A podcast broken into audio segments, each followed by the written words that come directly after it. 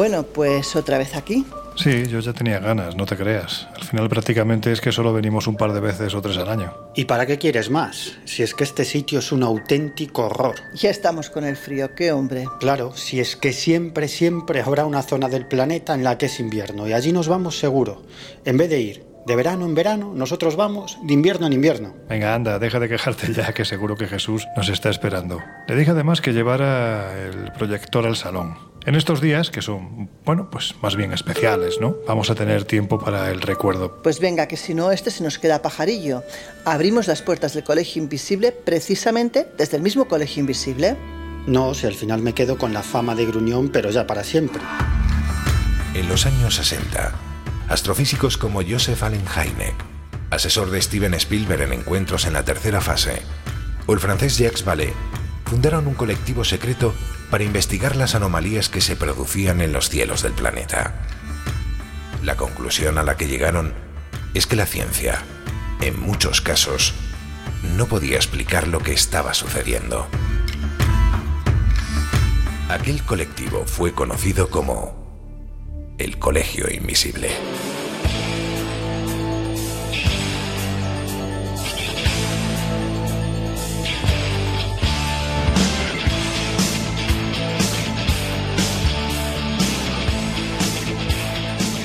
El Colegio Invisible, con Lorenzo Fernández Bueno y Laura Falcó en Onda Cero.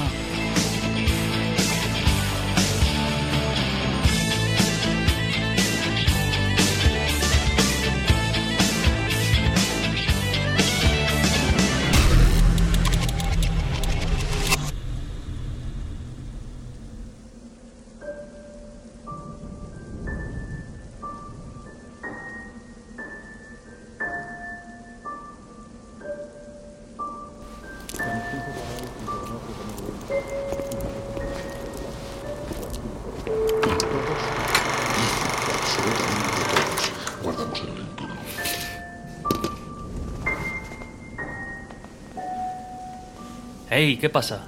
Estabais tardando tanto que al final me he puesto una de las peliculitas que tenemos para esta noche. Joder, menos mal, qué calorcito. Qué buena chimenea. Anda, venga, vamos a sentarnos que este se nos acaba muriendo. Bueno, pues para entrar en calor, y ya que estamos en esta fecha tan especial, ¿qué os parece si empezamos comentando por qué demonios, o por qué ángeles, o por lo que sea, se celebra la Navidad el 25 de diciembre? Porque no parece que tenga mucho que ver con el nacimiento de Jesús, ¿no es así? Claro, es que Jesús de Nazaret no nació en la fecha que celebramos la Navidad.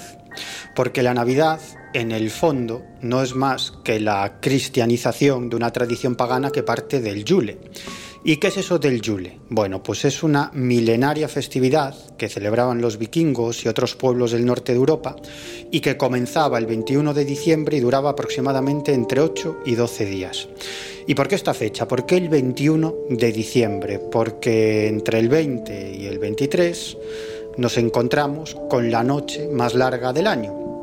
Y, es solo a partir de entonces cuando la luz ya le empieza a comer el terreno a la oscuridad, por decirlo de algún modo, y para estos pueblos del norte de Europa, esta fecha tan señalada, este 21 de diciembre, simbolizaba que el dios Sol renovaba su promesa de llevar la luz al mundo, la promesa de vida y de fertilidad. El sol en, esa fecha, para estos pueblos, representaba al niño divino, el niño que nace a la vida extendiendo sus dones de fertilidad a los campos y a los cultivos. Es decir, que aquí ya vemos un elemento que luego se apropiaría el cristianismo, el del nacimiento de Jesús de Nazaret, que no era otra cosa que el niño Dios.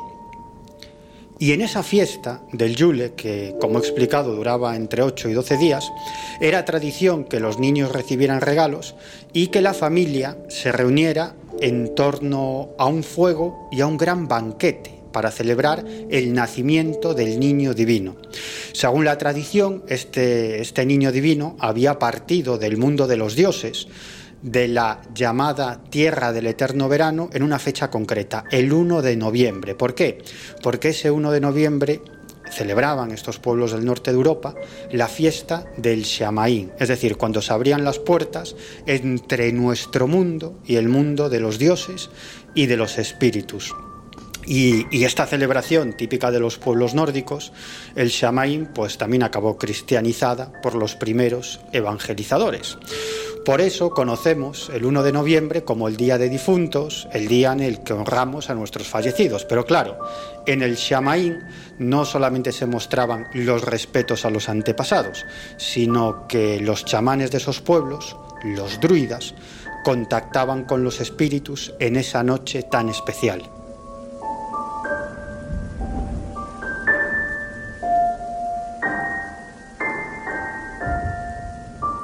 Laura, como no me fío ni un pelo de Miguel para este tipo de preguntas, porque sé que él ve, bueno, él ve símbolos antiguos y símbolos fálicos por todos lados, si hay un elemento que asociamos a nuestra Navidad, al margen de la reunión familiar, que este año, bueno, pues está yendo un poco al traste, aún así tenemos que celebrarla porque precisamente tenemos esa oportunidad, la de celebrar la Navidad. Si hay un símbolo, como te digo, muy asociado a esta época, ese es precisamente el árbol de Navidad. ¿De dónde procede esa tradición? Pues verás, si bien existen varias teorías al respecto, quizás la más extendida y la más creíble, es que desde tiempos inmemoriales el árbol era venerado por los antiguos druidas en Europa Central y de hecho que sus creencias giraban en torno a lo que era la sacralización de los elementos de la naturaleza. El árbol tenía el nombre de divino Hidrasil, que quiere decir árbol del universo, y en la copa, según ellos, se encontraba el cielo, que era el Asgar, y también el Valhalla, que es la casa de Odín. Y en cambio, en las raíces, sobre todo las más profundas, se encontraba el Helheim, que es el infierno. ¿Qué es lo que ocurría? Que durante el invierno, cuando el árbol eh, perdía sus hojas, según ellos lo que ocurría es que los espíritus abandonaban el árbol. Y para, para, para, parar un poco eso, para intentar incluso que en la siguiente temporada el árbol volviera a rebrotar, lo que hacían era decorar el árbol precisamente con ramas de especies perennes, con papeles, frutas, trozos de vidrio, incluso con antorchas, escenificando así las estrellas, la luna y el sol. Ese era el ritual que seguían, pues, como decía antes, pues para que en la época estival las hojas retornaran, los espíritus retornaran al árbol y el árbol volviera a rebrotar. Bueno, sobre el simbolismo y el origen del árbol de Navidad se podrían decir muchísimas cosas. Pero no me miréis así, que no voy a decir lo que solté cuando estábamos en otra emisora y la acabé liando muy parda. Bueno, mm, el caso es que Laura ha explicado perfectamente el origen del árbol de Navidad, que parte de tradiciones paganas europeas muy anteriores al nacimiento de Jesús de Nazaret. Pero también hay estudiosos que defienden que el auténtico origen de esta tradición hay que buscarla mucho más atrás, en Mesopotamia hace unos 8.000 años. En ese territorio, ubicado entre los ríos Tigris y Éufrates, existía una creencia muy muy extendida, la creencia en la resurrección de Nimrod, uno de los monarcas míticos de Mesopotamia. Este Nimrod incluso acabó convertido en un semidios y es al que la Biblia le atribuye nada menos que la responsabilidad de ordenar la construcción de la torre de Babel y la resurrección de Nimrod se simboliza mediante una imagen, un árbol de hoja perenne naciendo de un tronco muerto. Bueno, ya os podéis imaginar que aquí nos encontraríamos no solamente ante el germen de lo que es nuestro árbol de Navidad, sino también mm, ante el germen de uno de los atributos más típicos de todos los Mesías, su muerte y posterior resurrección como en los casos que acabamos de comentar de Mitra y de Jesús de Nazaret, pero también, como digo, de otros muchos dioses y mesías, como por ejemplo el mismísimo Osiris, el dios de la religión y de la agricultura en el antiguo Egipto, que también murió y que también resucitó. Bueno, el caso es que en Mesopotamia, Nimrod acabó convertido en el dios del fuego purificador, al que se ofrecían sacrificios humanos, sobre todo de niños pequeños, porque a través del fuego divino era posible purgar todas las manchas de las generaciones pasadas de una estirpe. Y para eso, el cabeza de familia debía ofrecer a las llamas a uno de sus hijos. Sobre esto escribí hace algún tiempo un artículo en la revista Año Cero que titulé Árbol sangriento de Navidad y que también trajo cola, también la lié un poco parda. Claro, aquí la pregunta es cómo pasa de ser un símbolo totalmente pagano a convertirse, bueno, pues en lo que es hoy en día. Pues cuando los primeros cristianos llegaron al norte de Europa se dieron cuenta que es una celebración totalmente pagana y como con otras cosas ellos intentaron erradicarlo, pero como no lo consiguieron, pues como suele decir el dicho, cuando no consigues vencer a tu enemigo a veces vale la pena igual unirse.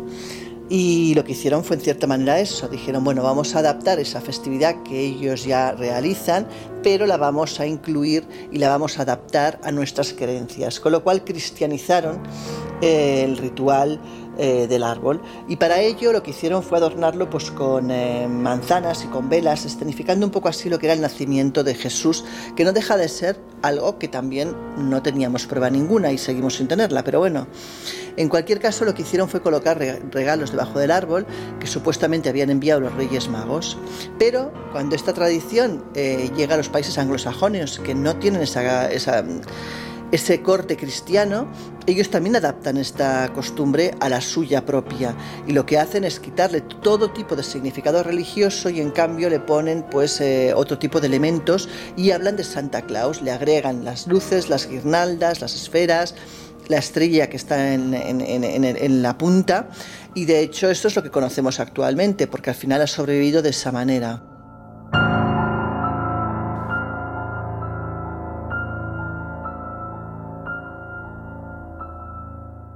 Y hay que decir que alrededor del mismo, décadas atrás, no siempre se dejaban buenos pensamientos, ¿no?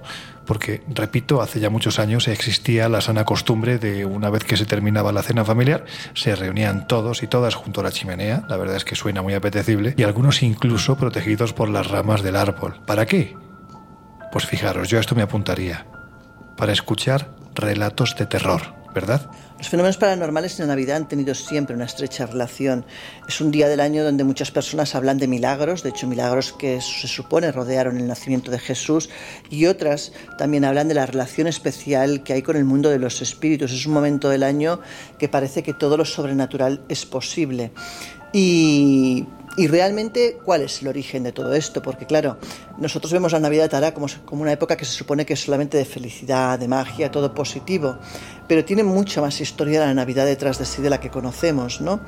Eh, en la actualidad se desconoce, de hecho, el origen de muchas de nuestras tradiciones y sorprendentemente muy pocos de estos rituales han cambiado a lo largo del tiempo, siguen siendo los mismos que teníamos en su origen pero las tradiciones, eh, algunas de ellas se han perdido. Y es que antiguamente hay que recordar que la familia se reunía, por ejemplo, alrededor de la chimenea, y era muy típico compartir cuentos aterradores sobre fantasmas. En la cultura victoriana, además, que era una época donde mm, había una auténtica fascinación por el mundo de lo sobrenatural, se solían realizar sesiones de espiritismo, se solía incluso eh, pues poner fotografías de espíritus, movimientos espiritistas, trenes espectrales. Eh, bueno, era muy habitual fomentar durante las fechas navideñas este tipo de, actos, este tipo de, situaciones. De hecho, no, era ninguna sorpresa que los, que los, protagonistas en muchos casos de las celebraciones navideñas pasaran a ser los fantasmas. Así nace, de hecho, Cuento de Navidad de Dickens, que también pues, está fascinado por todas estas historias que envuelven la Navidad. Y, en otros países, por ejemplo, incluso eh, tienen otro tipo de historias, de leyendas, que van mucho más allá de cualquier historia de fantasmas que podamos actualmente reflejar. Entonces, claro, la pregunta es, ¿Por qué se manipula en un momento dado esa realidad de lo que envuelve la Navidad? Pues es muy fácil, es puro mercantilismo. Hay un momento que la Navidad pasa a ser un gran negocio y lógicamente asociar cosas fúnebres, cosas de fantasmas, cosas siniestras no ayuda a ese movimiento. Se tiene que asociar algo positivo, algo de familia, de regalos, del nacimiento de ese, de ese Jesucristo, ¿no? Y no en cambio pues a historias quizás un poco menos apropiadas para fomentar precisamente esos actos de comercialización.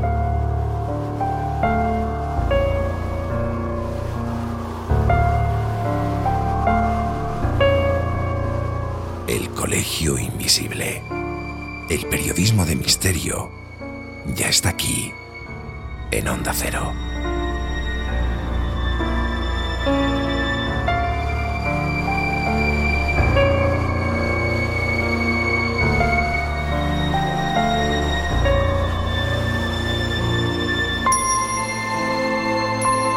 Jesús, otro de los elementos más navideños, sobre todo en los Estados Unidos y ahora, bueno, pues por extensión comercial también en Europa, es Santa Claus. Papá Noel, San Nicolás, bueno, tiene muchos nombres, pero la figura siempre se nos viene a la cabeza. Ese personaje más o menos regordete, vestido de rojo, con barba blanca y que además pues trae regalos a quien se porta bien. Venga, cuéntanos de dónde procede la leyenda si es que realmente no existió el personaje. Bueno, pues para hablar de Santa Claus hay que hablar originalmente de un obispo cristiano llamado Nicolás de Bari.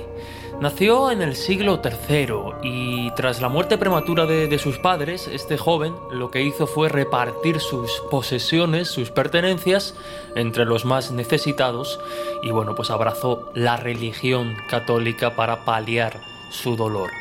Se acabó convirtiendo en, obispo de la ciudad de, Mira, en Licia, y según narran algunas historias eh, recogidas en siglos posteriores, a lo largo de su vida destacó precisamente por su caridad con los necesitados y por su preocupación, aquí ya vamos viendo elementos característicos, por los más pequeños, hasta el punto de que fue conocido como el obispo de los niños.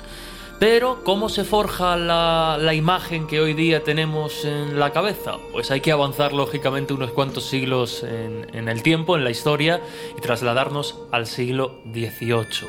Ahí es cuando se nos muestra a San Nicolás por primera vez vestido de, de obispo, con una edad ya avanzada, y llegó a Estados Unidos con un nombre muy concreto, un nombre que sería la americanización del nombre religioso, que sería algo así como Sinterklaas. Pronto, pues lógicamente esto derivaría en lo que hoy conocemos como Santa Claus. A partir de entonces, a partir de ese siglo XVIII, su figura pues fue variando en función de quién lo, representaba. En un origen, fijaos qué, diferencia, era un hombre delgado, un hombre enjuto, bajito, que repartía regalos pues con una chaqueta de piel. Luego, pues se le mostró como ya lo conocemos hoy en día, ¿no? Con una imagen totalmente contraria. Orondo, con unas plumas, pero ninguna de estas imágenes se consolidó, aunque eh, Thomas Nast, que sería el que dibujaría o representaría a Santa Claus en su forma más icónica, sí que tomó algunos elementos, como por ejemplo el hecho de que fuese pues algo, algo rechoncho. Y en 1863 hizo la primera ilustración mm, sobre, sobre este personaje. Se le dibujó como un hombre gnomo, barbudo, de talla gruesa, vestido con pieles de tono ya rojizo y que procedía del Polo Norte. Los últimos retoques, efectivamente, confirmando un poco esa medio leyenda urbana, eh, los últimos toques a este personaje se los dio Habdon Sundblom, un trabajador de Coca-Cola que en los años 30 del siglo XX forjó la imagen, ahora sí, que tenemos de Santa Claus hoy en día para una campaña de la, de la bebida en 1931. Y además, según leí hace ya unos años, por si fuera poco, bueno, pues eh, hace tres años exactamente, un grupo de arqueólogos aseguraron haber, no sé si encontrado o localizado por fin su tumba. Efectivamente, esa noticia que, que llamó la atención de unos cuantos hace unos años nos hablaba de que un grupo de arqueólogos había localizado o aseguraba haber localizado en Turquía la tumba de Santa Claus. Obviamente el titular no podía ser menos potente. Se referían, claro está, a San Nicolás, al obispo que, que hemos comentado que inspiró el mito moderno. La tumba, por tanto, de San Nicolás, y según el relato y las investigaciones de estos arqueólogos, las deducciones, se encontraría debajo de una antigua iglesia en el sur de Turquía. Aseguraban haber descubierto lo que parecía un templo intacto con un cementerio debajo de la, de la propia iglesia en la provincia de Antalya, en un pueblo llamado Demre, donde, bueno, pues Nicolás se convirtió en obispo. Claro, lo llamativo de esta noticia es que tradicionalmente se había pensado que los restos de San Nicolás habían ido a parar a un pueblecito de Italia, trasladado precisamente por comerciantes italianos a finales del siglo XI, unos 700 años después de su muerte. Bueno, hay un momento en el que, eh, debido a los constantes ataques turcos de, la zona, los huesos de San Nicolás se sacan de, su tumba a pesar de algunas objeciones y se trasladan. Sin embargo, la hipótesis que barajaban los arqueólogos era que los huesos que se llevaron de la iglesia no eran los de San Nicolás, sino los de otro sacerdote anónimo enterrado en la iglesia. Tras estudiar ciertos documentos, ciertas eh, tradiciones, estos arqueólogos eh, consideran que San Nicolás puede estar enterrado en una cámara sin tocar debajo de esa iglesia del pueblo de, Denre. Y bueno, pues las investigaciones quedaron ahí, pendientes de, realizar una serie de, análisis con, escáneres y un radar de, penetración y de encontrarse algo, pues hacer los análisis pertinentes para ver si Santa Claus podría estar enterrado en esa zona de, de Turquía.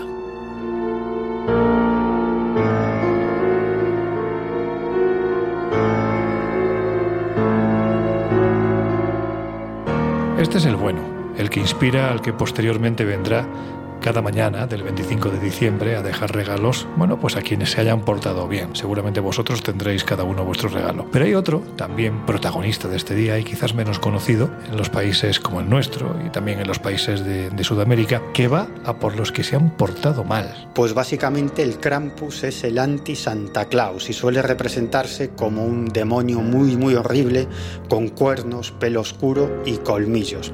Y su misión es castigar a los niños que se han portado mal. Avisa de su presencia con unas campanillas y luego se dedica a azotar a los niños malos con varas de abedul.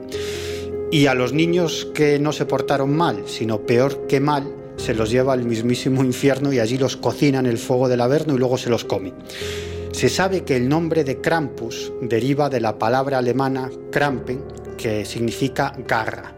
Y los antropólogos defienden que los antiguos pobladores del norte de Europa creían que Krampus era hijo de El o Hel, la diosa del inframundo, la diosa del mundo de los espíritus en la mitología nórdica. En general, en todas las culturas de la antigüedad nos encontramos con esa creencia, con la creencia de que los dioses se encontraban en los cielos y las almas de los fallecidos iban a parar al inframundo, debajo de la tierra. Y los seres humanos pues vivían en una zona intermedia, entre el cielo y el inframundo.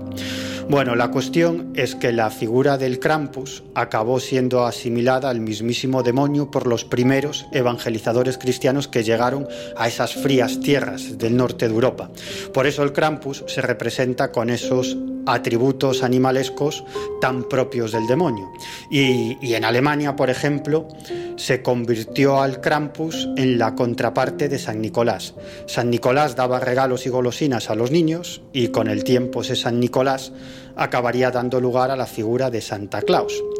Y el Krampus, por el contrario, ya ha explicado que pegaba y se comía a los niños malos a los niños malos como el millennial este asqueroso que tengo aquí a mi lado y que este año se ha portado muy mal, sobre todo conmigo. De hecho, su presencia está tan arraigada a las creencias de determinados países del norte y también del este de Europa que incluso se celebra la Krampusnacht, la noche del Krampus. ¿Qué es esto? Pues el Krampusnacht o Noche del Krampus es la noche en la que se aparece el Krampus. Esto es, en la noche del 5 al 6 de diciembre, que también es el día de San Nicolás. Y si los niños sobreviven a esa noche, es decir, si el Krampus no les ha pegado con una vara o directamente no se los ha llevado al infierno para devorarlos, entonces es que se han portado bien y podrán abrir los regalos que les ha dejado San Nicolás porque esa noche del 5 al 6 de diciembre no solamente es la noche del Krampus, sino que también es la noche de San Nicolás. Y en algunos lugares del norte de Europa, como por ejemplo en ciertas zonas de Austria, Alemania, Hungría, Eslovenia o República Checa, esa noche del 5 al 6 de diciembre los hombres se disfrazan del Krampus, se visten con pieles, con cuernos, con máscaras horribles y se dedican a perseguir a la gente por las calles atizando a los despistados con una vara. Esto se conoce como la carrera del Krampus y los antropólogos que han estudiado este fenómeno del Krampus creen que los hombres se visten con máscaras animalescas y con pieles como una forma simbólica de entrar en contacto con su parte animal. De hecho, la figura del demonio, con cuernos, pezuñas y rabos, no es más que eso, la representación de la parte animal e instintiva de los seres humanos. Esa parte que tiene que ver con nuestros instintos primarios y que la civilización ha atenuado para que podamos vivir en sociedad. Y esto de la carrera del Krampus en el fondo no deja de ser una mascarada de invierno, que es algo que todavía se sigue celebrando en zonas de toda Europa, sobre todo en zonas del ámbito rural. Las mascaradas son una tradición milenaria que se celebra en cualquiera de los días que van de Navidad al Día de Reyes.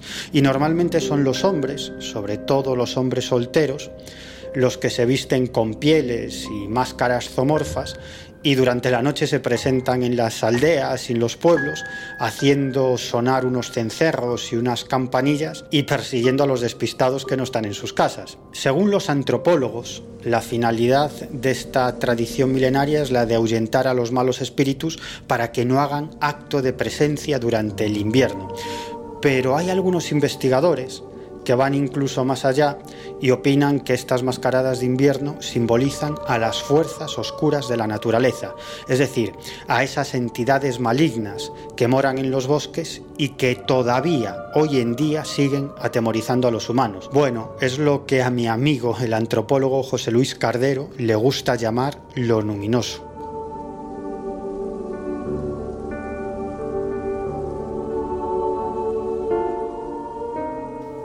En fin, un demonio pestilente y feo que hace de las suyas en la noche más importante del año, al menos para los más pequeños, pero ojo, que no es el único. Hay otros que no dejan de ser, no sé si más agradables, más desagradables, con mejores o peores intenciones que el Krampus, en fin, un poco de todo hay, ¿no? Desde luego que no, que no es el único. Yo me he sorprendido, ¿no? Porque hay bastantes personajes oscuros, siniestros eh, y grotescos relacionados con la Navidad. Y aquí de verdad me vais a disculpar porque entiendo que la pronunciación no va a ser del todo la correcta, pero por ejemplo nos encontramos a la grila, que es una especie de bruja que vive en las montañas de Islandia y que en Navidad coge su saco y baja a los pueblos en busca de los niños que se han portado mal para llevárselos. Por ejemplo, también tenemos a el gato de Yule, que es un gato enorme, un gato además perverso del folclore también islandés, que vaga por el campo nevado durante la época navideña comiéndose a la gente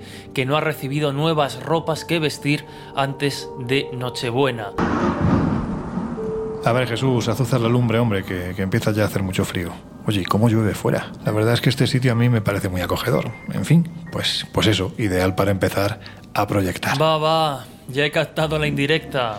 Bueno, pues como estamos en estas fechas tan especiales, quizás lo mejor sea recordar los buenos momentos, porque hay que decir que los ha habido, y además muchos, aunque parezca que este 2020 solo nos ha traído calamidades. Y para nosotros, claro está, los buenos momentos vienen asociados a las historias que os hemos contado a lo largo de este año. Y que, por supuesto, tenedlo en cuenta, os seguiremos contando. A ver, Laura, cuéntame tu favorita. Yo creo que me quedo con Isla de Pascua. Me quedo con Isla de Pascua porque, aparte de ser un lugar fascinante, un lugar donde, bueno, todo lo relacionado con los moais, todo lo que te cuenta la gente respecto a la historia de, de la isla, tiene también algo peculiar en su orografía, en sus playas, en su tierra volcánica. Es, es mágica, es, un, es, una isla mágica, es un lugar mágico y yo creo que es de mis preferidos, desde luego. Aparte que también fue el primer programa en Onda Cero, lo cual también tiene pues, un punto emotivo importante. Pues así sonaba. Venga Jesús, dale. Va, va.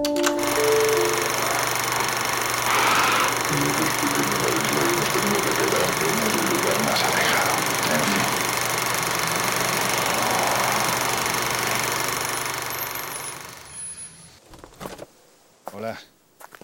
¿Qué? Que llevas mucho tiempo esperando, ¿no? Bueno, pues... ¿A ti qué te parece? Ya, ya me imagino por la cara que tienes, pero en fin. Es que es lo que me ha pasado, que viniendo precisamente de, de, la, de la capital, bueno, es que es la única ciudad que realmente tenemos aquí en Isla de Pascua, me he encontrado por el camino con un montón de caballos que, oye, qué bonito, qué, qué maravilla. ¿Dónde están Jesús y Miguel? Pues no sé, otros dos que, que, van por ahí por libre. Oye, de todas maneras, vamos a pasar noche aquí porque esto sin luz tiene que ser, vamos, precioso, ¿no? Sí, además, mira, ahí al fondo se ve el, Ajutongariki. Ahora explicaremos qué es eso. Pero, sinceramente, Laura, eh, quienes ya saben de qué va esto, saben perfectamente que tú eres una persona que no tiene miedo, pero sabéis que yo, particularmente, bueno, pues intento enfrentarme a mis particulares temores como persona cobarde que soy, viniendo a los lugares donde dicen que ocurren cosas raras. ¿Qué quiero decir con esto? ¿Tú estás segura de que quieres pasar un rato de noche aquí? ¿Tú sabes lo que cuentan de este lugar? Eh, pues no lo sé, pero diciéndomelo así seguro que no es nada bueno. A ver, ilumíname. Pues mira, voy a ser breve porque ya veo luces ahí al fondo. Mira, hace unos años, hace unos años tuve la oportunidad de viajar hasta este lugar con un queridísimo compañero, productor de televisión, Juan José Revenga. Y llegamos aquí a las 12 menos 5 minutos de la noche. Bajamos del jeep, nos acompañaba por aquel entonces eh, Matua Tuki, que era un pascuense de dos metros tipo Ram, un hombre bastante cuadrado, pero ya nos dimos cuenta de que según íbamos avanzando, y sobre todo según iba avanzando el reloj, este hombre empezaba a temblar como un flan. Bueno, pues cuando llegamos a este lugar, nos explicó que a partir de las 12 los pascuenses auténticos no salen. ¿Por qué? Porque es el momento en el que salen unos demonios de los que más adelante vamos a hablar y es cuando te los puedes llevar colgados. De hecho, eh, fue sorprendente porque cuando abrimos las puertas del, del vehículo iluminamos el suelo con una linterna y te puedo asegurar que estaba lleno de una alfombra de bichos, de arañas, de cucarachas que curiosamente se detenían precisamente en lo que es la plataforma que tenemos ahí delante de la Jutungariki, como si hubiera una especie de energía de algo que no se ve, que no permitía a estos bichos precisamente que A mí los demonios, vale, paso de los demonios. Pero lo de los bichos, ay, así que me han matado a mí. O sea, si tú tienes miedo a todo lo paranormal, yo tengo un, no miedo, una escuatroz insoportable a todos los bichos. Así que no me vas a ver aquí a partir de las 12. Pues si te parece, mira, vamos a las faldas del volcán sagrado, que ya se ven allí unas lucecitas, yo me imagino que deben de ser Jesús y, y Miguel que nos están esperando. ¿Te parece? Perfecto, venga.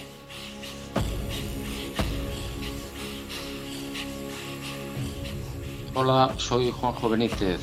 Eh, envío un saludo muy cordial para todos los oyentes del Colegio Invisible. Saludos. El Colegio Invisible. El periodismo de misterio ya está aquí, en Onda Cero.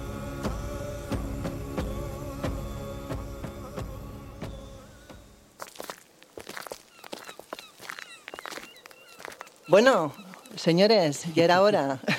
¿Os habíais perdido por la isla o qué?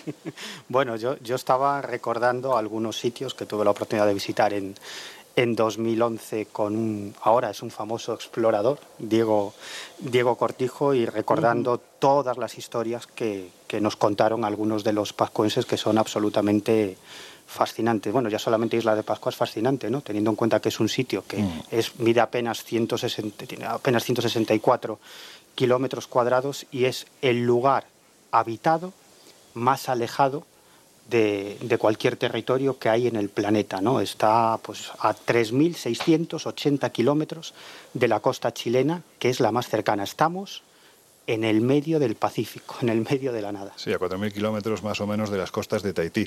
Jesús, eso nadando como que no, ¿no? Uh, bueno, ahora, ahora, veremos, porque hay algunos que no tanta distancia, pero sí que se han atrevido a hacerle frente a las aguas y a las mareas que corren en estos sitios. Claro, para que nos hagamos a una idea, la distancia más cercana de esta isla, ya lo hemos comentado, en este caso de la costa americana, que sería Chile, sería unos 3.900 kilómetros, que sería como ir desde España, desde Madrid, pues casi casi a Escandinavia, a Lituania, algo así. Y si hay algo que se nota aquí, ya lo decía el maestro Fernando Jiménez del Oso, es el viento y la cantidad de laca que hay que utilizar para no despeinarse. bueno, yo no tengo ese problema. Yo, yo sí que lo tengo. Y no sabes cómo tengo el pelo ya, que parece un estropajo. Bueno, pues toma, amigo Randa, póntela, porque además aquí, según va cayendo la tarde, el viento se nota con fuerza. Entre el viento y la humedad, no veas. Oye, Miguel, yo no sé, pero no te quejarás en esta ocasión de destino, porque siempre estabas con que, oye, si es que siempre vamos a destinos oscuros, fríos, siniestros. Bueno, hombre, aquí no es que haga precisamente mucho calor, pero es una isla. Sí, una isla hombre. llena de, de, de, de, todo tipo de bellezas paisajísticas. Sí, claro, de bellezas paisajísticas y de ovnis. También. del paisaje, da ya igual. Sabía Exacto. Yo, ya sabía yo que la cabra tiraba siempre al volcán. Y de ovnis, pero, pero de muchos ovnis. No os podéis imaginar la cantidad de casos y testimonios que hay sobre, sobre Bueno, el lo primero que os voy a preguntar, ¿vosotros sabéis dónde estáis? Aislados completamente. pues mirad, os voy a dar los diferentes nombres que ha tenido esta isla. Por ejemplo, en el siglo XVII, los corsarios de Edward Davis, que eran una panda sanguinaria terrible, a pesar de que el barco en el que viajaban se llamaba la delicia de los solteros, imaginad, ¿no? Bueno, pues Ostras. ellos se quedaron fondeando aproximadamente a dos millas de Isla de Pascua. Y si no se atrevieron a desembarcar, ¿sabéis por qué fue? Porque vieron unas figuras muy extrañas que parecían crecer del suelo. Si esa gente hubiera desembarcado seguramente hoy, si ya quedan pocos descendientes de los nativos pascuenses de aquel tiempo, seguramente hoy ya no quedaría directamente ninguno. Bueno, pues en el siglo XVIII llega el almirante holandés Roggeveen y es cuando le llama Isla de Pascua. A los españoles, con Felipe González de Aedo, le llamaron Isla de San Carlos en homenaje al rey, al rey Carlos. También los franceses le llamaron Teapi, la nueva, o Baiju. Los angloparlantes hoy en día la conocen como Easter Island y sin embargo hoy es llamada Rapa Nui, la isla grande. Sin embargo, a mí el nombre que más me gusta, que es una auténtica pasada, es Maraquiterangi, los ojos que miran al cielo. No sé si para buscar los ovnis que decía Miguel, pero sí seguramente tiene mucho que ver con estas figuras que, como decíamos anteriormente, parecen crecer como pepinos gigantes, especialmente de algunas partes de, la isla. Bueno, yo creo que es el gran misterio de, la isla. ¿Qué, demonios son, son esos moais? Que además hay que decir que todo el mundo se preocupa por el asunto de los moais es lo que llama la atención, pero en realidad yo creo que más misterioso todavía que los moais son los ajus, es decir, las plataformas de piedra sobre las que se asientan, porque hubo una determinada época de la historia de Pascua en la que los propios pascuenses se dedicaron a destrozar y a remover los moais. Por lo tanto, luego se recolocaron los moais y no todos ellos sobre los ajus correspondientes, sobre los ajus mm. en los que estaban primigeniamente. ¿no? Por lo tanto, yo creo que muchas veces lo verdaderamente interesante son los ajus. Sabéis que hace algún tiempo un antropólogo eh, que vive en Pascua la mitad del año, seis meses, y, y un arqueoastrónomo español realizaron un estudio fascinante sobre los ajus y descubrieron Qué maravilla, qué recuerdos. La verdad es que pocos lugares hay en el mundo tan alucinantes como, como la isla de Pascua. Y además no deja de generar información, aunque sea en forma de onomástica, porque hace 250 años que los españoles pusieron sus pies en la isla. Fue, de hecho, el almirante de la flota española Felipe González de Aedo, que además en honor a su rey, la bautizó como Isla de San Carlos. Y hay que decir que ya en aquellas primeras crónicas se hacía referencia a esas misteriosas cabezas de tamaño gigantesco que parecían surgir de las entrañas de la isla. En fin, que no sé si pensáis lo mismo que comentasteis en aquel primer programa o ha variado vuestra visión de este enigma. Bueno, pues yo recuerdo aquel viaje, aquel programa como una experiencia muy, muy especial porque a pesar de, tener unos conocimientos eh, superficiales sobre algunos de los grandes misterios de la isla de Pascua, tener que profundizar en el asunto para, para aquella aventura fue completamente revelador, por varios motivos, porque descubrí que los grandes misterios o los misterios de los que normalmente se habla a día de hoy ya no lo son tanto, pero sin embargo las investigaciones antropológicas, históricas y, científicas al hilo de esos misterios han abierto nuevas preguntas muy emocionantes y muy sugerentes, porque la posibilidad de que a la isla de Pascua eh, hubieran establecido con contacto con, el continente americano muchos años antes de lo que se piensa, pues es una posibilidad asombrosa. O el hecho incluso de, intentar dilucidar de qué manera se, movían los, los Moais, ¿no? Desde luego, eh, un, un recuerdo muy, muy grato. Yo sigo pensando que Pascua aparte del conocidísimo asunto de los Moais, tiene otros muchos misterios. Además, por su ubicación geográfica en medio del Pacífico, es un magnífico microcosmos para estudiar cómo algunas creencias ancestrales del pueblo Rapanui han mutado con el paso del tiempo y otras han permanecido prácticamente intactas. Hay que tener en cuenta que la isla de Pascua son tan solo 160 kilómetros cuadrados en medio del Pacífico y que está situada a unos 3.500 kilómetros de la costa más cercana, por lo tanto, es el territorio habitado más aislado del planeta. Y aunque son cuestiones que no suelen contar a los extranjeros, la inmensa mayoría de los Rapanuis cree en la existencia de los Aku Aku, que vendrían a ser una especie de almas en pena. Pero almas en pena de Rapanuis que hicieron algún mal enorme en vida y que por lo tanto cuando mueren son condenados a que sus espíritus vaguen eternamente por la isla y así acaban convertidos en una especie de policía espectral de las buenas costumbres, de las costumbres tradicionales, atacando a todos aquellos rapanuis que contravienen el tapu, o sea, las normas tradicionales.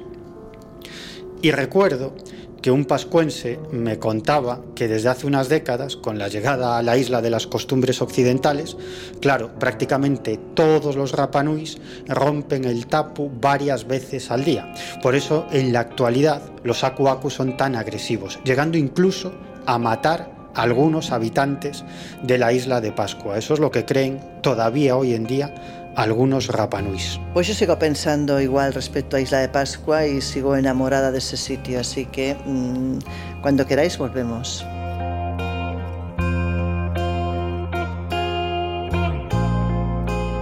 Bueno, pues si os parece, ahora recordamos ese asunto que a Miguel más le ha gustado, pero antes os dejamos unos minutos con una de las músicas esenciales del Colegio Invisible, de la que, por cierto, habéis preguntado mucho a lo largo de 2020.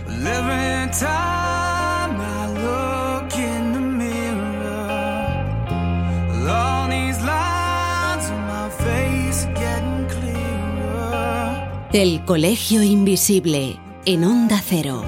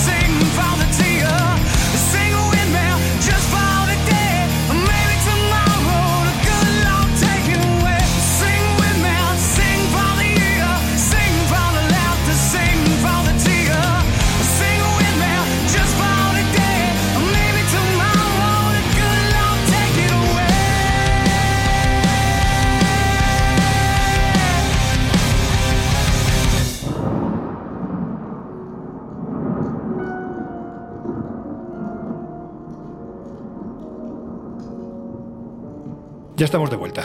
Anda, Miguel, dale a la lumbre que se apaga, que el niño parece que no está muy acostumbrado a echar leña al fuego. Yo es que la leña la guardo para los debates con Miguel. Venga, chicos, que estamos en Nochebuena. Noche de felicidad, de amor, de amistad. Venga, Miguel, antes de que os enzarcéis otra vez, ¿cuál ha sido ese lugar, esa historia, esa entrevista que más te ha gustado traer al Colegio Invisible? Bueno, me resulta muy difícil elegir un solo programa. Bueno, yo recuerdo con mucho cariño el de Encuentros con la Muerte o el de OVNI Secreto de Estado, porque ya sabéis que los ovnis son mi tema preferido. Pero si he de quedarme con un programa, pues me quedo con el de México, Encuentros con lo extraño, porque México es un país muy, muy especial. Quizás el país del mundo donde el misterio está más presente en la sociedad. Fijaos, la creencia en la Santa Muerte, los cultos mayas y aztecas que todavía perviven, las apariciones de la Llorona y otros seres extraños, el chamanismo y mucho más. Y me acuerdo que en ese programa de México emitimos las declaraciones de Carlos Hernández, un joven indígena que me acompañó al interior de la iglesia de San Juan de Chamula, en Chiapas.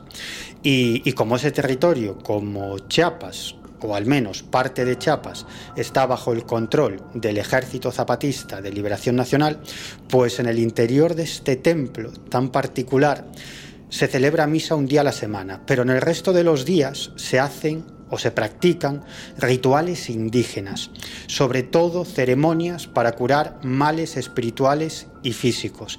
De hecho, las figuras de los santos en el interior de esta iglesia están ataviadas con las vestimentas típicas de los dioses mayas. Y los chamanes bajan de las montañas con los enfermos para llevar a cabo esos rituales de curación dentro de esta iglesia, dentro de la iglesia de San Juan de Chamula. Allí estuve durante horas contemplando esas ceremonias de los chamanes completamente alucinado. Intenté hablar con los chamanes, pero la comunicación era difícil, porque no hablaban español, sino sus milenarias lenguas, como el testal, el totzil, el chol o el zoque. Pues venga Jesús, dale otra vez.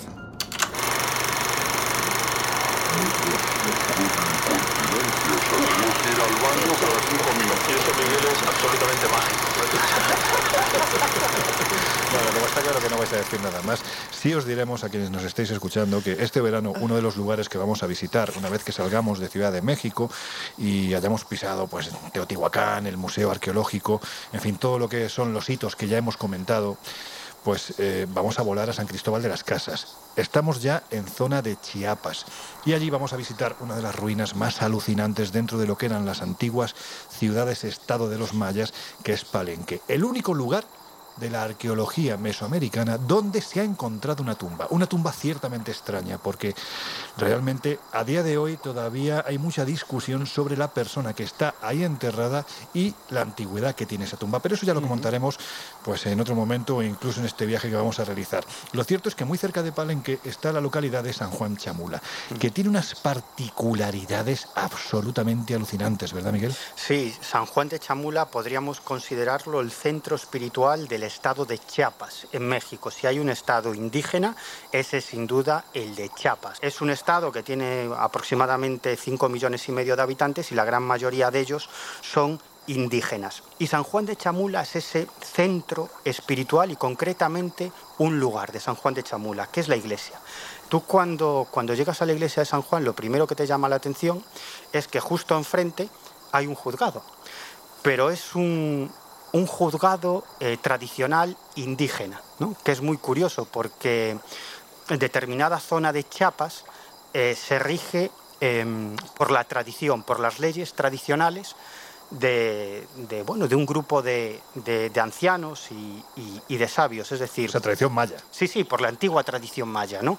Pero tanto en lo que se refiere a la, a la elección de sus líderes municipales, como lo que se refiere a la justicia y a muchas otras cosas. Y San Juan es una iglesia que solo una vez a la semana se realiza una misa católica e incluso bautizos, pero el resto de la semana en el interior de esta iglesia se realizan rituales chamánicos. Es decir... O sea, que se puede decir, perdona Miguel, que un día a la semana es templo católico, seis días a la semana es templo maya. Sí, sí. Bueno, y ese día solo unas horas. El resto es, es templo maya. De hecho, em, ves bajar a familias enteras de la selva lacandona con el chamán precisamente realizar esos rituales normalmente curativos en el interior de la iglesia de San Juan de Chamula. Eh, son gente que en general no, no, hablan español, sino que hablan sus propios idiomas prehispánicos. ¿no? Y tú cuando entras en la iglesia de Chamula, que por cierto está terminantemente prohibido sacar fotografías y hay vigilantes impidiéndolo. Laura, esto tendremos que advertirlo. ¿eh? Sí, sí, sí, sí, sí, Hay que tener mucho cuidado, mucho cuidado con eso porque respetan mucho sus tradiciones y está totalmente prohibido fotografiar el interior de San Juan de Chamula. El exterior no hay ningún problema, pero incluso cuando quieres fotografiar a la gente es normal que te giren la cabeza o se escapen, es decir, no quieren salir en las fotos. Y una vez que entras en el interior de la iglesia te encuentras pues, pues una estampa alucinante, ¿no? Alucinante. El suelo eh, no hay bancos, está repleto de ramas de pinos, hay pequeños altares formados por velas, junto a esos altares están los chamanes haciendo sus rituales y a ambos lados, en las paredes laterales, hay eh, unas figuras de santos, santos católicos, pero ataviados con trajes de dioses mayas, es decir, representan a dioses mayas, y colgados de, su pecho hay unos espejos. Cuando yo pregunté qué eran esos espejos, por qué los santos tenían esos espejos, me contaron que era para evitar el mal de ojo. Por si llegaba algún brujo, les lanzaba un mal de ojo a esos santos para acabar con su poder, ese espejo lo que hacía es rebota y explota, claro. Fíjate, Laura, lo que tú decías, lo que es la, la fuerza de la creencia en algo tan, bueno, tan aparentemente que forma parte de la superstición como es el mal de ojo, ¿verdad? Es que, a ver, yo siempre digo cuando, y, piensa que al estar relacionada con estos temas, muchas veces, muchas veces ha venido gente diciendo, no, es que creo que tengo mal de ojo. A ver, y yo siempre digo lo mismo, eh, hay muy pocas personas capaces y que realmente sepan cómo realizar un mal de ojo, y más en España, ¿vale? Y, y luego el mal de ojo no es una cosa que funcione así gratuitamente, o sea, tiene que haber una, segunda parte, que es la persona que percibe eso, que también crea en el desarrollo de, ese, de esa maldición, por decirlo de alguna manera. O sea, no es tan sencillo hacer un mal de ojo, ni tampoco que te lo hagan.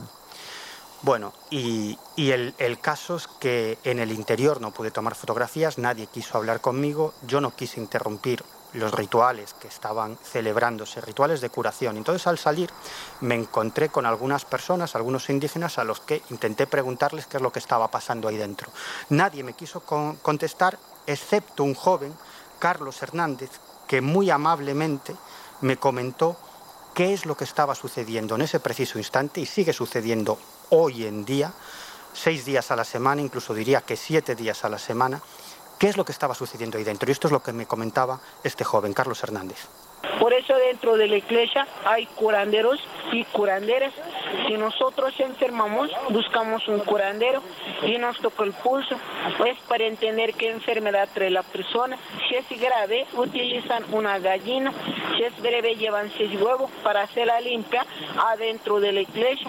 La gallina es para hacerla limpia. Pasen tres vueltas sobre el cuerpo de la persona que se enferma y alrededor de las velas. La enfermedad entrega a la gallina la gallina se mata dentro de la iglesia, se jala en el pescuezo.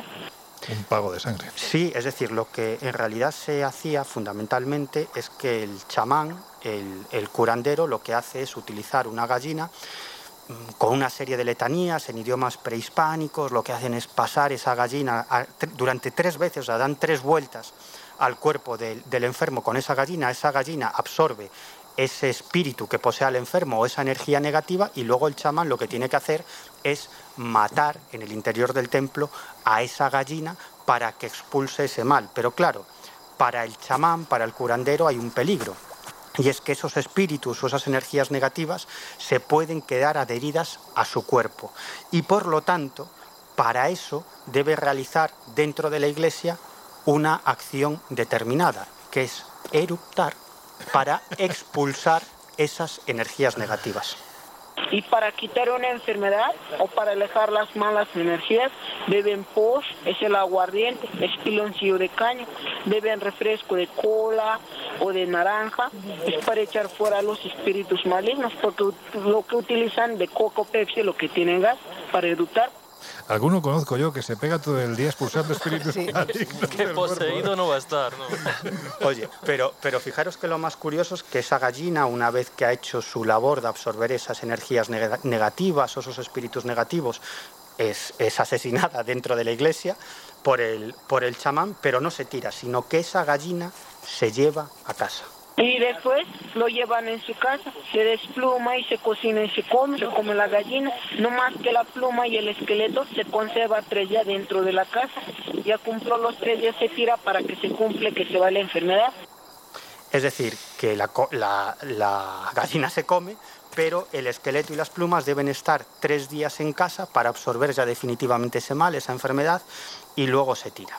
Sea, aquí se aprovecha todo. Se aprovecha todo, absolutamente todo. Una cosa es que te quite las energías negativas con la, con la gallina y otra cosa es no comerte la gallina. Tirarla, vamos. Claro, claro, claro. Pero, y después, después de hablar con este, con este chico, él me invita a pasar dentro de la iglesia y a ver con otros ojos los rituales que se estaban realizando. Y a pesar de que no es posible tomar fotografías, yo lo que hice es activar mi grabadora, colocarme al lado de una familia que era una familia que venía de las montañas, de la selva lacandona, venían con un niño muy pequeño que tenía toda la pinta de estar enfermo y el chamán lo que estaba realizando es ese rito.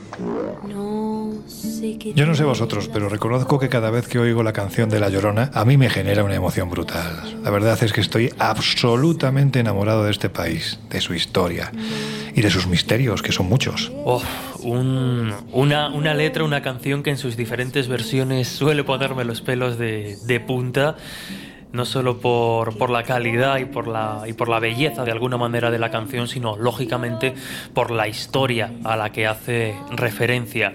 Recuerdo que después de, de- viajar a México y de hablar de ese tema, el compañero Juanjo Sánchez Oro y yo recuperamos algunos eh, testimonios de, de La Llorona y descubrí para mi sorpresa, bueno, por desconocimiento principalmente, que se trata de un mito muy, muy rico, con unas dimensiones eh, tremendas, que tiene su origen con la llegada de los españoles a América y fruto pues de las eh, fechorías, algunas de las fechorías que, que hicieron por allá, pues surge este, este mito en cierto modo. Bueno, es que México es otro de esos lugares increíbles.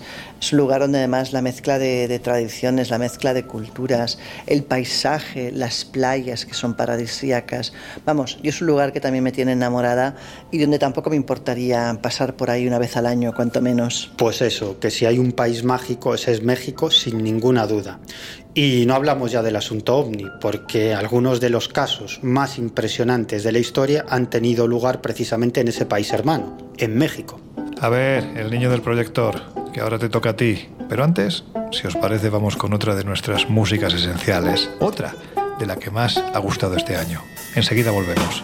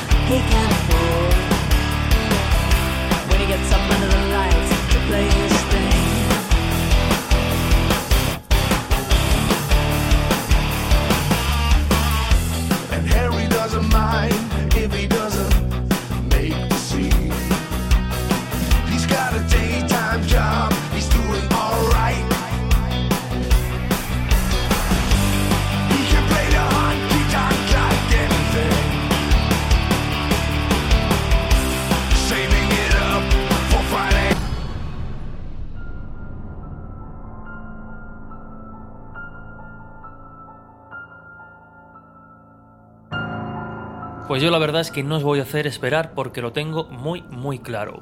Creo que pocas cosas hay comparables a pasar un rato en la tumba más famosa de todo el planeta.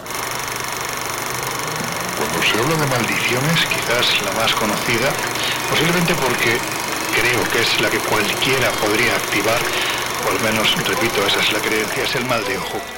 Si tuviésemos que hablar de un origen, ¿cuál sería?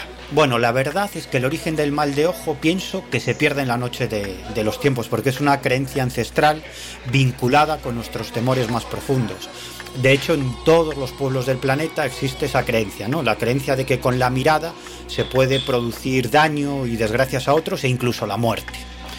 Y por lo general era el chamán o el brujo el que podía emplear ese poder de su mirada para provocar el mal, pero siempre mediante una serie de técnicas que solo él conocía. Pero la tradición también asegura que, hay personas que pueden provocar esas desgracias con su mirada de forma absolutamente natural, sin ser conscientes de, de ese poder, ¿no? De hecho, en nuestra sociedad actual, en nuestra sociedad occidental, a esas personas les llamamos gafes. Oye, Laura, tú, por ejemplo, ¿crees en el mal de ojo? Bueno, parece extraño a día de hoy afirmar que pueda existir el mal de ojos. Sin embargo, es cierto que hay culturas donde la creencia es absoluta, ¿no? Y, y que llegan realmente a pasarles cosas inexplicables. Entonces, me preguntas a mí si creo en el mal de ojo, bueno, tengo, tengo mis dudas, pero tampoco te diría que no existe. Te diría que quizás el creer en su existencia puede ser la base de que, de que surja en cierta manera efecto. Y si tuviésemos que plantear remedios, ¿cuáles serían? ¿Qué remedios habría o sigue habiendo para protegerse del mal de ojo? Bueno, el mal de ojo es algo muy antiguo y algo para lo cual se han inventado teóricamente amuletos durante muchos, muchos años, ¿no? Pensemos que aquellas culturas que creen firmemente en él eh, guardan la tradición de padres a hijos, es algo que se sabe, algo que no hace falta cuestionarse y que además eh, pues muchos de ellos conocen a gente que lo puede llegar a sacar teóricamente, ¿no? Amuletos, amuletos eh, hay muchísimos, como comentaba, quizás el más conocido porque es el más antiguo es el nazar, ¿no?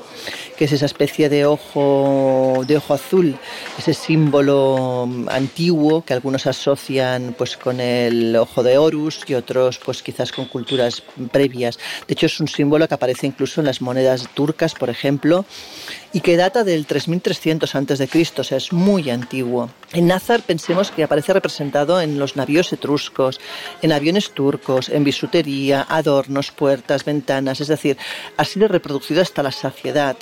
Pero tenemos otros símbolos, como por ejemplo puede ser la mano de Fátima o el Hamsa, que es un símbolo sagrado, por ejemplo, en el caso del judaísmo o del islam.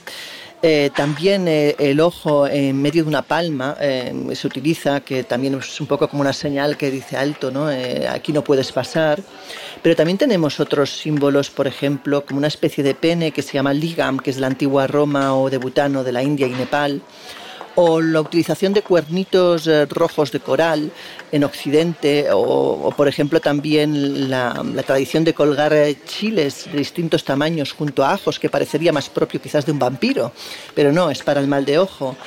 Por ejemplo, también tenemos en, eh, en lo que es Occidente la el uso de, de como una cinta roja, quizás por la asociación que hacemos con el coral, pero en el mundo budista esa misma cinta se convierte en blanca.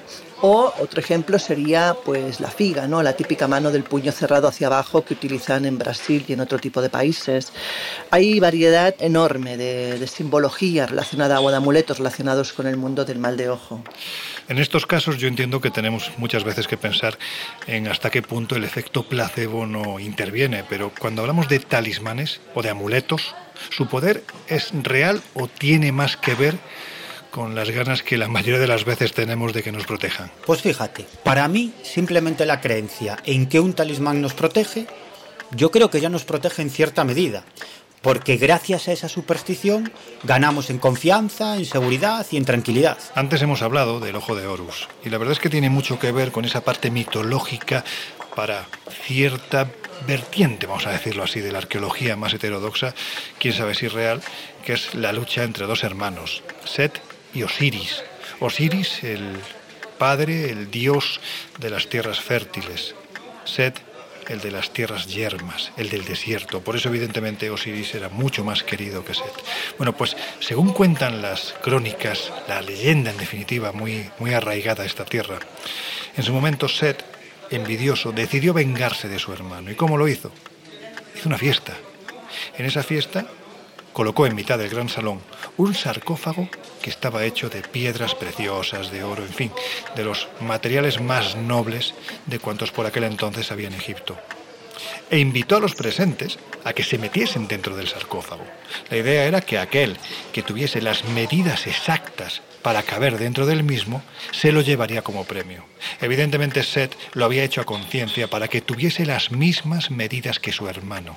Así, cuando éste estuvo metido dentro del sarcófago, lo cerraron, lo sellaron y lo arrojaron al Nilo. Cuentan además las crónicas que, previamente, el cuerpo de Osiris fue troceado. Pues bien, la esposa de Osiris, Isis, encomendó la labor de unir los diferentes trozos a su hijo Horus. De ahí que, para salvar todo tipo de maleficio, desde hace tiempo se considere ese ojo, el ojo de Horus, como una especie de amuleto benéfico que incluso hoy en día es muy fácil de encontrarse a la entrada de las casas de los egipcios o en tiendas, en definitiva, allá donde se cree que el mal puede estar presente y nos puede atacar. Vemos entonces que en este país se le daba una importancia fundamental a los amuletos, importancia que parece que todavía hoy se le sigue dando, ¿no? Bueno, es que siempre se ha hablado de, Egipto con una, como una cultura muy vinculada al más allá y muchos de esos amuletos precisamente tenían la función de asegurar la supervivencia y la llegada del espíritu a ese otro mundo, de pasar el juicio y pasar las pruebas descritas, por ejemplo, en el libro de los muertos. Si hablamos de los más importantes, pues habría que citar, por ejemplo, ¿no? El nudo de Isis.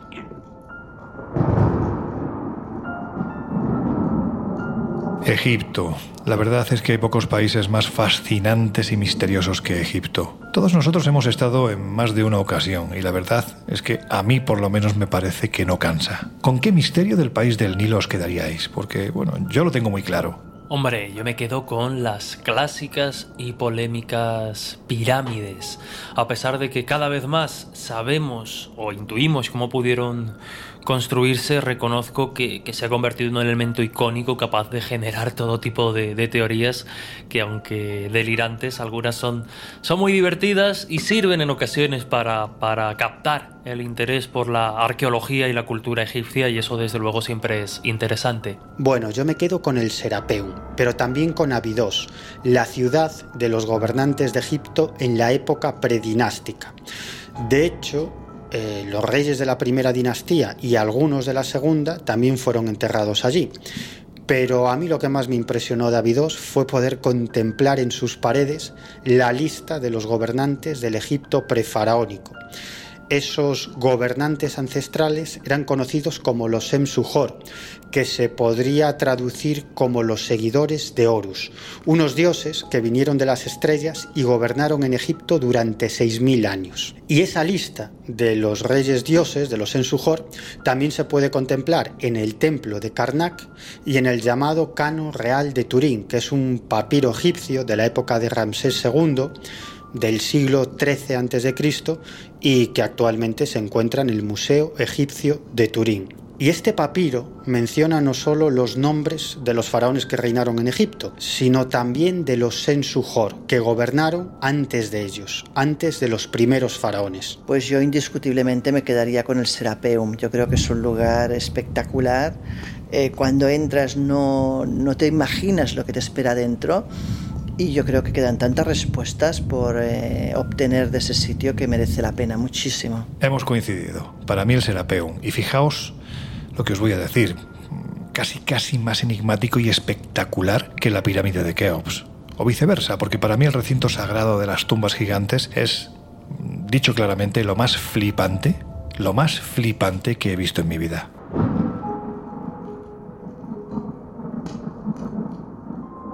Bueno, ¿y tú? Eh, ¿Con qué lugar te quedas? ¿Cuál es la historia que hemos tocado que te ha dejado con ganas de más?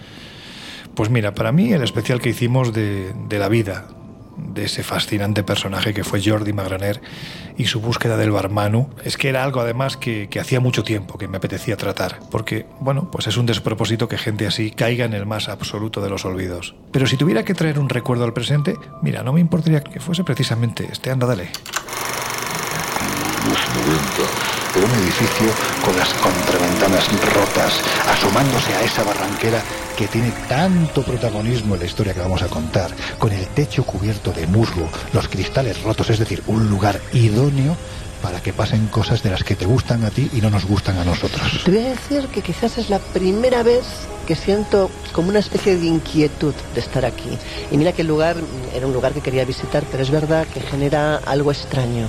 Lo que está claro es que, como decías, fue un establecimiento de lujo, cerrado y abandonado de manera inesperada. ¿Fue simplemente por el hecho de que el río Bogotá se acabara contaminando o hubo otros motivos quizás un poco menos amables? Hubo pues un tema de fondo que no le daba precisamente una buena reputación, que fue el tema de los suicidios. Es un lugar que tiene un halo de, de muerte increíble, un lugar donde parece que algo extraño inclina a las personas, incluso aquellas que parece que no tenían intención de hacerlo, a suicidarse. Con lo cual, pues muy bueno para el turismo, eso nunca ha sido. No, desde luego que no. Ahora vamos a ir a ello, ¿no? Pero en esa década de los 90 es abandonado. Aquí entra gente del más diverso pelaje. Lo que está claro es que en esos veintitantos años que está cerrado, pues es un lugar en el que acuden los investigadores de lo paranormal, sin techo, en fin, todo tipo de perfiles. Pero es abierto en el año 2012, ¿no? Efectivamente, actualmente bueno, está conservado y llevado por lo que es el Estado. Es una especie de casa museo donde hay pues desde exposiciones hasta todo tipo de cosas más bien institucionales, eh, pero ya nunca más ha vuelto a ser hotel. Bueno, pues ya tenemos una idea, una pequeña idea de la importancia que este enclave tuvo para la sociedad colombiana de principios y mediados del siglo XX. La sociedad, evidentemente, de la gente pudiente.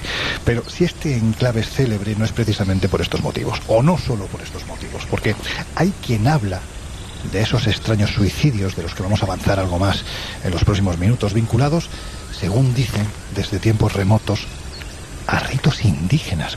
Hay historias variadas, pero es cierto que quizás una de las primeras historias dice que muchos años antes de que esto fuera un hotel, una tribu indígena realizaba en este mismo lugar sacrificios humanos. También cuentan que, por ejemplo, en la época de la guerra llevaban aquí a los prisioneros para ser torturados y posteriormente obligados a lanzarse al vacío.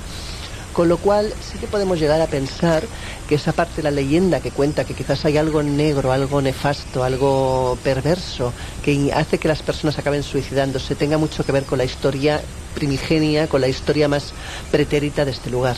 Y es entonces, a partir de este tipo de sucesos, ¿no? que parece que están anclados en el pasado y que de una forma u otra tienen ese eco en el presente, cuando entran en escena los supuestos fenómenos extraños de todo tipo que aquí se producen, o que dicen que se producen.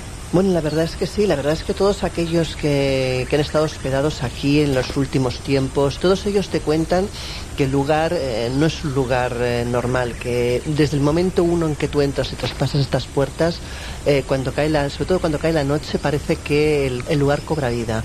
Que, por ejemplo, te explican que la zona del bar es una zona donde a día de hoy parece que los fantasmas continúan peleándose, que se oyen músicas, que se oyen golpes, incluso hay lugares como en el sótano donde parece que manos invisibles llegan a tocar a la gente que se atreve a bajar a él. Vaya. Yo te dejo bajar al sótano si quieres. Bueno, mejor vais vosotros de avanzada ya, que yo prefiero ir a la quinta planta. Miguel, que es el valiente. Aunque tengo entendido que en la quinta planta también pasan cosas. También es su lugar. Bueno, en fin, Jesús, antes de entrar, es cierto que durante un tiempo, cuando el lugar ya estaba abandonado, fue reconvertido ¿no? en una estación de tren, pero en cierto modo se vieron obligados a cerrarla porque la gente que estaba en esas paradas no quería permanecer ahí mucho tiempo. Algo intranquila. Bueno, ya habéis comentado que, que desde los orígenes, desde que se abre este sitio en el que estamos como hotel, hasta que en los 90 se vuelve a reabrir y esta tortuosa historia, efectivamente, allá por los años 50, cuando se cierra por una serie de cuestiones, hasta que vuelve a reabrirse, pues pasa por diferentes ocupaciones, podríamos decir, y una de ellas, efectivamente, por las vistas del lugar también, es precisamente la de parada, la de estación de, de tren.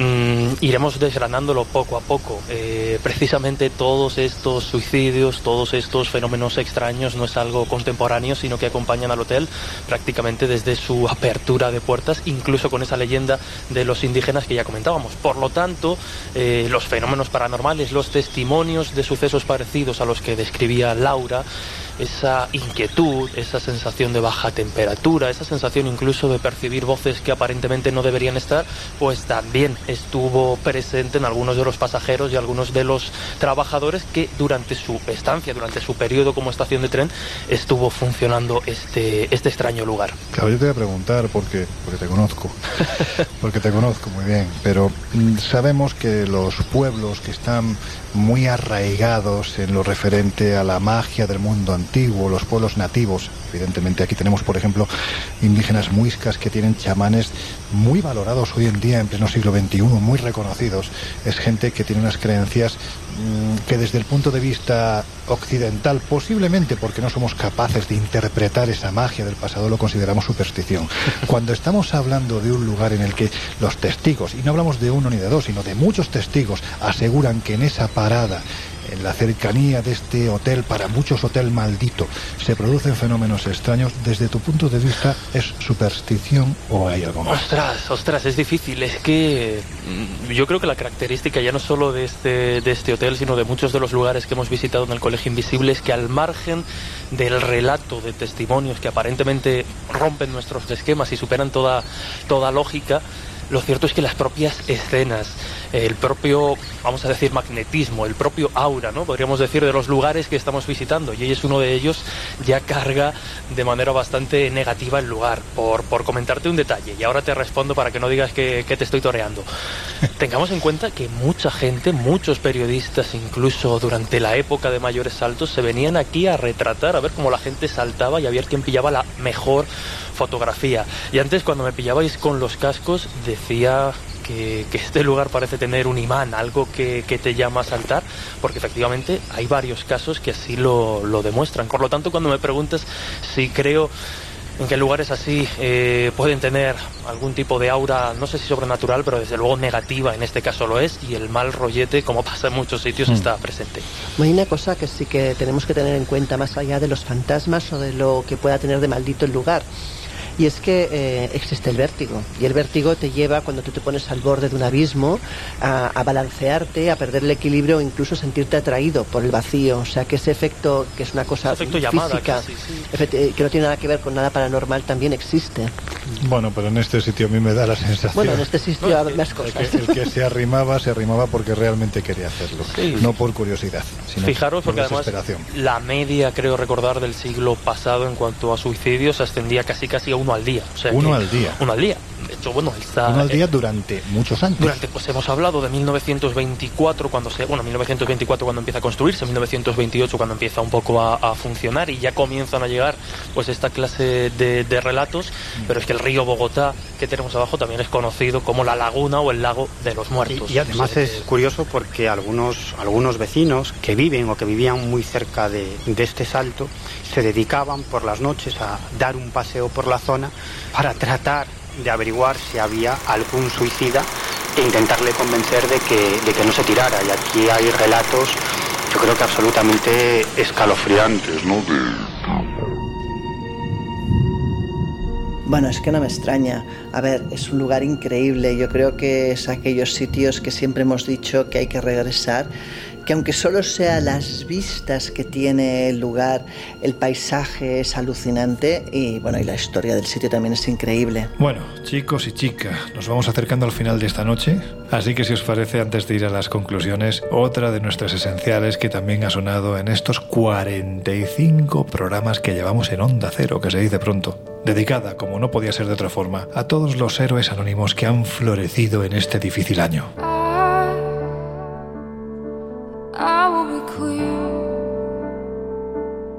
Historias así solo ocurren en el Colegio Invisible. You will be king.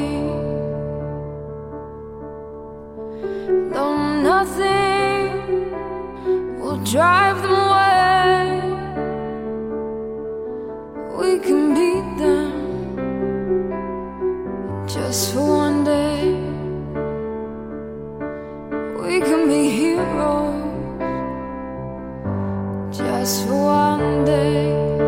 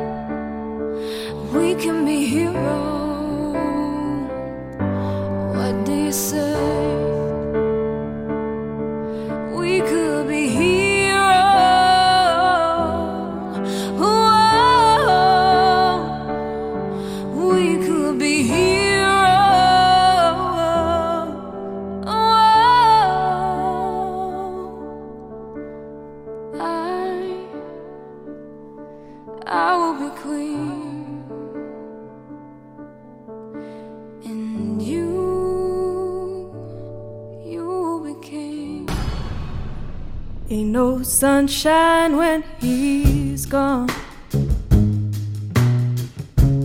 It's not warm when he's away. Pues afrontamos ya el tramo final del Colegio Invisible de hoy. Y bueno, pues más que una conclusión, me gustaría que hicierais una reflexión sobre lo que ha supuesto 2020 para vosotros en particular y bueno, pues para todos en general, porque hay quien ya habla incluso de un cambio de paradigma. Bueno, lo de este año ha sido tremendo, inimaginable.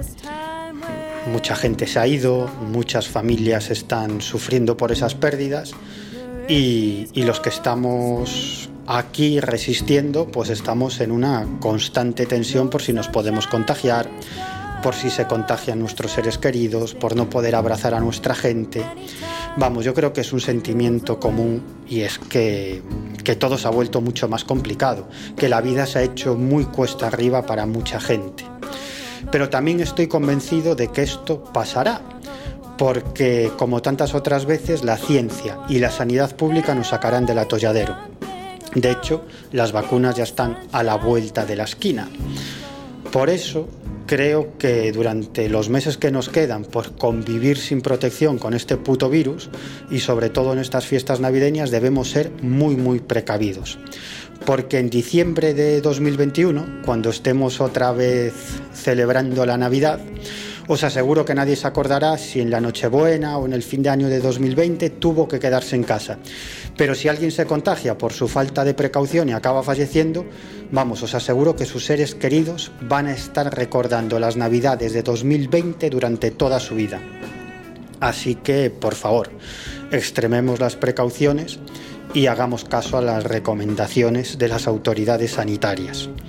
Y en cuanto a los cambios que se avecinan, bueno, pues creo que van a ser tan brutales que no podemos ni imaginarlo.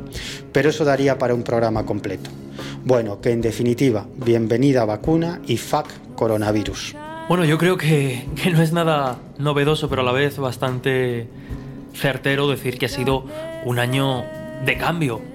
En todos los sentidos, ¿no? Hace casi un año que, que comenzamos con esta aventura en los micrófonos de, de Onda Cero y por tanto estos últimos meses, pues eh, poder contar historias ha sido fascinante y a la vez, pues un año de cambio, por desgracia, para, para todos, ¿no? Con lo que nos ha tocado vivir, el COVID, la pandemia y, y lo difícil y extraño de esta situación.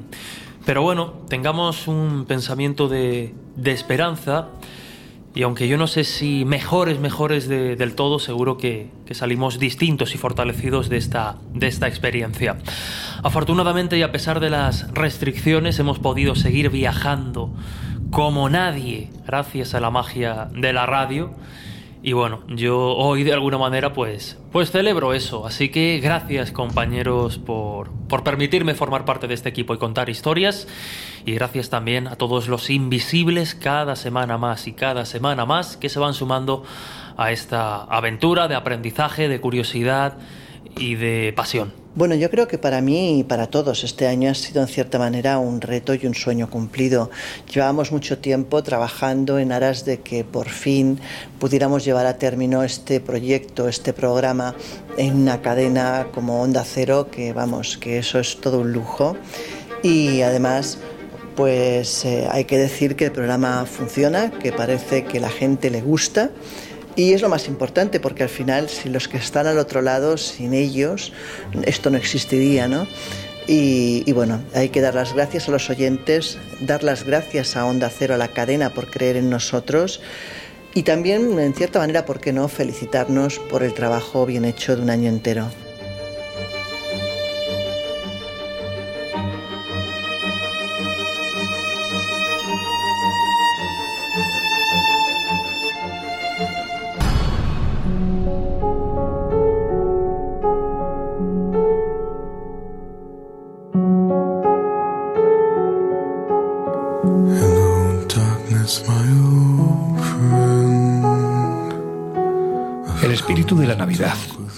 Más allá del respetable sentimiento religioso de cada uno, es sinónimo de unidad, de celebración en común, de solidaridad. Por ese motivo, en muchas casas hoy echamos de menos a quienes ya no están, porque este año devastador ha dejado mucho dolor, dolor del que difícilmente cicatriza, pero también emociones, buenas emociones que nos han servido para aprender que a veces una llamada a tiempo, una mirada sin palabras, un gesto es más que suficiente para sentirnos queridos. of silence. In restless dreams I walked alone. 2020 ha parado el mundo, pero también ha parado el ritmo frenético de las vidas de muchos de nosotros, para advertirnos que si hay una segunda oportunidad, tenemos que aprovecharla, que lo importante es esa llamada, ese gesto, esa caricia, que una mascarilla jamás podrá ser barrera para nuestros sentimientos, porque pasará, pero merece la pena que no olvidemos, por aquellos que hoy no se han sentado en la mesa, y por aquellos que aguardan sentados, en silencio, a que llegue esa llamada.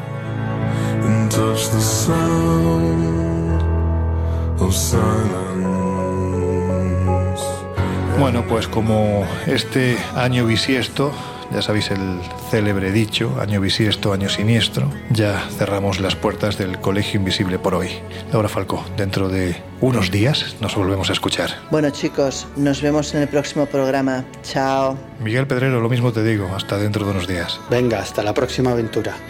Niño, cuidado, ¿eh? que estas fechas, a pesar de las restricciones, a los jóvenes hay que deciros que os toméis las cosas con mucha moderación. Venga, que nos oímos dentro de unos días. Pues nada, equipo, un gusto pasar estas fiestas viajando y aprendiendo junto a vosotros. Un fuerte abrazo y felices fiestas a vosotros y a todos los invisibles. Y a vosotros os dejamos ya con José Luis Salas y sus no sonoras. Nosotros cerramos las puertas del Colegio Invisible. Nos volvemos a escuchar dentro de unos días. Que seáis muy, muy felices y que tengáis una muy, muy feliz Navidad.